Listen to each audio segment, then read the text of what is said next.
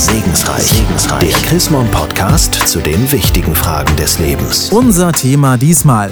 Darf man seine privaten Sorgen und Nöte im Büro abladen? Darüber sprechen wir mit der Münchner Regionalbischöfin Susanne Breit-Kessler.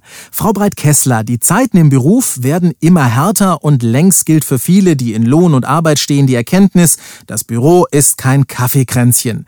Warum hat das Persönliche scheinbar immer weniger Platz im Berufsleben? Naja, es geht immer mehr um Effizienz, um möglichst hohe Leistung und viele unterliegen der irrigen Meinung, wenn man alles Persönliche wegdrückt und sich nur auf die Arbeit konzentriert, dann würde es besonders schnell vorwärts gehen. Das ist aber nicht so. Ja, aber was sagen Sie denn jetzt dem kritischen Chef, der ja eigentlich möchte, dass die kostbare Arbeitszeit nicht mit persönlichem Getratsche vergeudet wird? Was sagen Sie dem? Ja, dem Chef sage ich das, was ich als Chefin auch gelernt habe und weiß, dass es feste Zeiten geben muss, dass Menschen ihr Herz mal ausschütten können und dass es dann sehr sehr, sehr viel effizienter vorangeht. Wer das blockiert, der verhindert auch Effizienz. Das ist natürlich klasse, wenn man so einen netten Chef, eine nette Chefin hat. Wie ist das aber, wenn das vielleicht nicht ganz so hinhaut? Was für Tipps haben Sie da für Betroffene? Wie gehe ich damit um, wenn es mir schlecht geht? Wie kommuniziere ich das am besten? Ich denke, da muss man sozusagen sein eigener Anwalt, die eigene Anwältin sein und es vorbringen, damit es die anderen merken. Spüren tun sie es wahrscheinlich sowieso. Und dann muss man sagen, ich kann jetzt gerade nicht und vielleicht hat er mal jemand Zeit, um mit mir zu reden. Wie ist denn das, wenn ich sehe, einem Kollegen geht's nicht so richtig gut, gerade meinem Schreibtischnachbarn? Was mache ich denn dann? Ich würde ihn oder sie ganz einfach ansprechen. Liebevoll und freundlich und so, dass der andere sich auch distanzieren kann und sagen kann, du, ich mag jetzt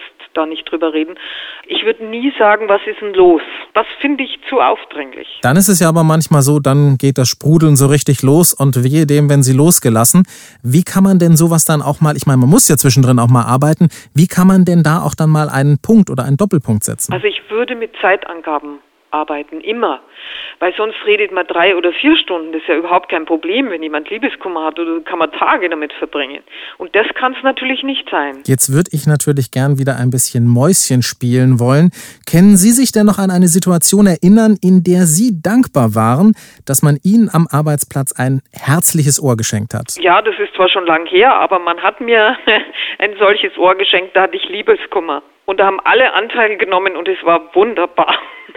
Ja, es war schön. Mehr zum Thema aus der Feder der Theologin und Seelsorgerin Susanne Breit-Kessler ist übrigens auch nachzulesen in der neuesten Ausgabe des Magazins Chrismon.